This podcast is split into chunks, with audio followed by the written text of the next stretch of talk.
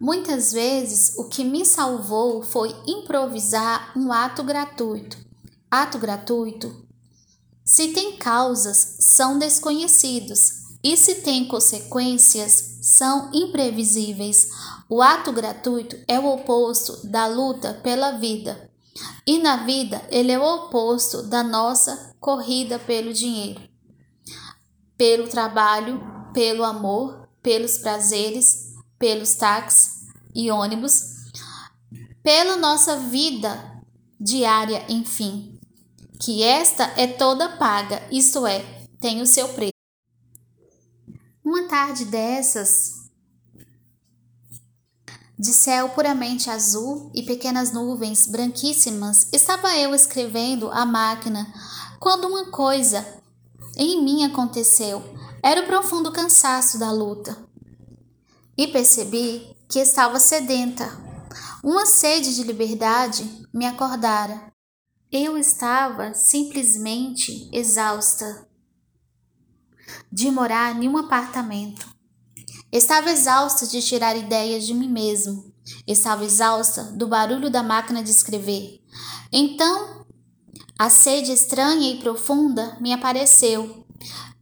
Eu precisava, precisava com urgência de um ato gratuito, um ato de liberdade do ato que é por si só um ato que manifesta fora de mim o que eu era por dentro e que eu não precisasse pagar.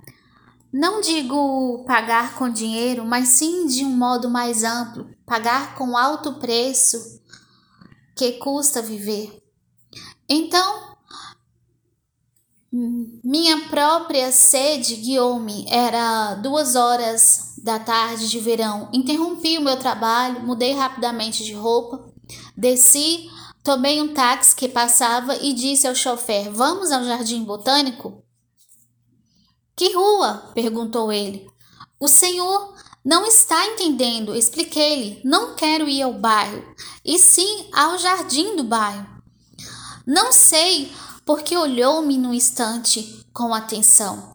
Deixei abertas as vidraças do carro, que corria muito, e eu já começara minha liberdade, deixando que um vento fortíssimo me desalinhasse os cabelos e me batesse no rosto, gratos de olhos entrefechados de felicidade.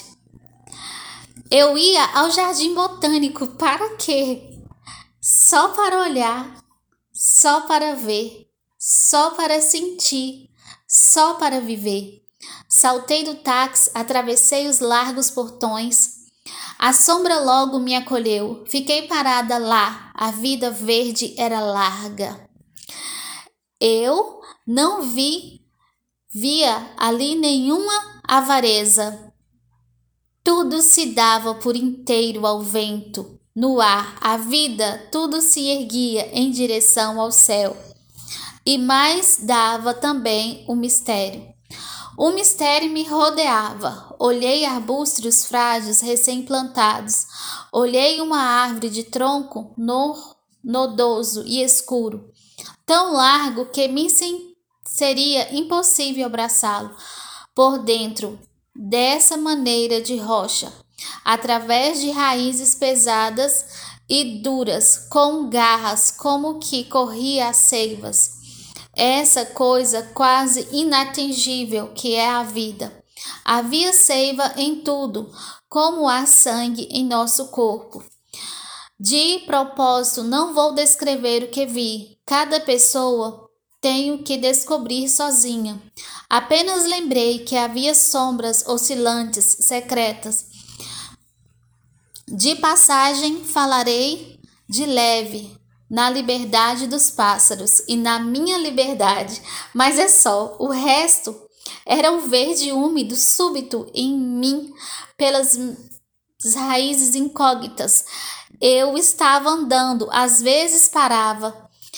Já me afastara muito do portão de entrada. Não vi mais, pois entrara em tantas alamedas e sentia um medo bom como um estremecimento, um medo bom de talvez estar perdida e nunca mais, porém, nunca mais achar a porta de saída.